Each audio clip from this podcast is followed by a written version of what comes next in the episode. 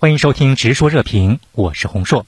那梳理塞尔维亚总统武契奇的一系列的这个言论呢，我们可以发现非常的刚啊，面对美国的施压，他他没有跟随美国的脚步来制裁俄罗斯，而且呢，这个绝不加入由美国主导的北约。他还嘲讽说，如果我要是从了特朗普的话，那么我都能得诺贝尔和平奖了。为什么他这么刚呢？杨先呃，他确实用了很幽默、具有讽刺的幽默呢，回回怼了这个特朗普。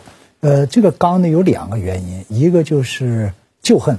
还有一个就是新仇，谈不上新仇是新矛盾。所谓旧恨呢，就是我们都知道，当年美国领着北约野蛮的轰炸这个南联盟，轰炸那个时候，这武器旗是当时的那个总统是米洛索维奇，嗯，他就是那米洛索维奇内阁的一个部长，也就是说，他是那一段野蛮侵略的经经历者。那么，任何一个有一点民主感的，先不用说一个政客。有一点民主感的，对那段历史那个是不可能忘掉的，尤其在他处在那个特殊位置上。呃，尽管现在这个塞尔维亚的国内政治发生了很大变化，跟那时候是很大的不一样，但是民族的这种这个情绪，那个是不能随着政治气候变化而改变的。所以这个呢是一个旧的因素，就使得他其实美国人不喜欢这个人，也是因为当时的这个因素。还有一个就是新的矛盾，就是说呢。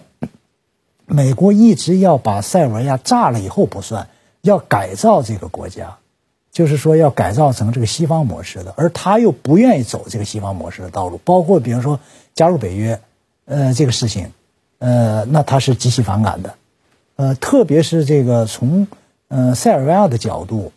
呃，你看，就是最早在冷战的时候，铁托就很有意思。嗯，他在东西方两个阵营，他就是一个非常另类的一个国家。他是社会主义国家，但他跟那个苏苏联这个社会主义阵营，他就是水水这个这个水火不容。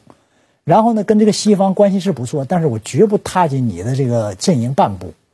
呃，那么到现在为止呢？这个国家依然保持着在美俄之间保持一个非常强的独立自主。嗯，任何一个国家要它不独立自主的时候，那它一定要回怼。所以说，这个是一个新的矛盾，由历史的这种旧的这种仇恨，加上现在他的这个这个这个政治压力，你让我跟着你走，嗯，他还想在美俄之间搞平衡呢，我凭什么要跟你走呢？正因为这样，所以他呢就是，呃，不像我们这个叫是怒怼霸气回应，嗯，他就属于这种的以。具有讽刺的幽默，来回怼了这个特朗普。那在今年九月份的时候呢，有一张照片引起了全球的关注。嗯，那个照片刚才短片当中我们也看到了，就是特朗普坐在这个总统桌的后面，对面是武契奇，身高近两米啊，坐在一张小板凳上。很 多人也说说，贵为一国总统，这样做是不是太不对等了？那武契奇到底是怎么想的？那么从武契奇的角度呢，他就属于不拘一格。就说有所争有所不争，一坐哪儿不重要，重要的是我跟你说什么话，重要的是我跟你的这种对话当中，我能够维护住、保护住什么，我能够顶住什么，我又能从你那儿拿到什么，这个是重要的。所以说，从武契奇的角度，这个人很有性格，嗯，就是说呢，呃，在关键问题上绝不让步。他呢就在跟美国的这种博弈当中呢，你让我走这一步，我走的其实意图算盘跟你不一样，可能博弈来博弈去呢。你得按照我这个步子去走了，就是说实行自己的啊，实实行走实行自己的路了。所以这个吧，也是目前呢，就是美塞关系微妙的一个非常显著的特征。双方各打算盘，但是表面上谁都没没撕破。呃，塞尔维亚对于特朗普来讲，您觉得还有没有其他的重要性？塞尔维亚对美国很重要，对美国，嗯，因为什么呢？巴尔干地区那个地缘战略位置非常重要。呃，它既是北约的这个软辅部。也是俄罗斯的软肋，呃，也就是说呢，如果只要美俄还在对立，这个地方就是必争之地。而这个在整个的巴尔干地区，这个火药桶，这个火药桶的这个药芯儿在哪儿？就在这个塞尔维亚这个地方。呃，因此这个地方不管是谁当政，他都重视这个塞尔维亚。就是这个武契奇在二零一六年大选的时候。嗯，还这个受这个前总统克林顿的这个，还当年就是克林顿这个炸的，炸的。对。然后呢，克林顿搞了一个那个像学术研讨会一样，把这古契奇请过来，就在位的总统请过来，克林顿亲自当那个主持人。嗯。呃，还搞这个这个这个学术研讨。后来呢，这个这个特朗普特别恼火，说你这不是那个什么，他他太太在跟我竞选呢，你跑到他先生这儿来。你这不等于是那个啊，登这个站台嘛？对。然后呢，这个武契奇就讲了，说的，我呢是个小国，你们是个大国啊，我到这儿来呢，我谁也不我不选边，我就是来开会的。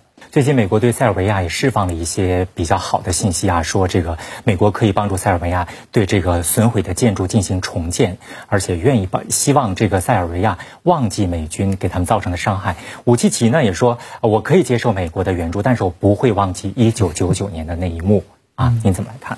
为什么就不打了呢？就是因为老百姓受不了。嗯嗯，就是医院这个就最后就是北约疯狂到什么程度呢？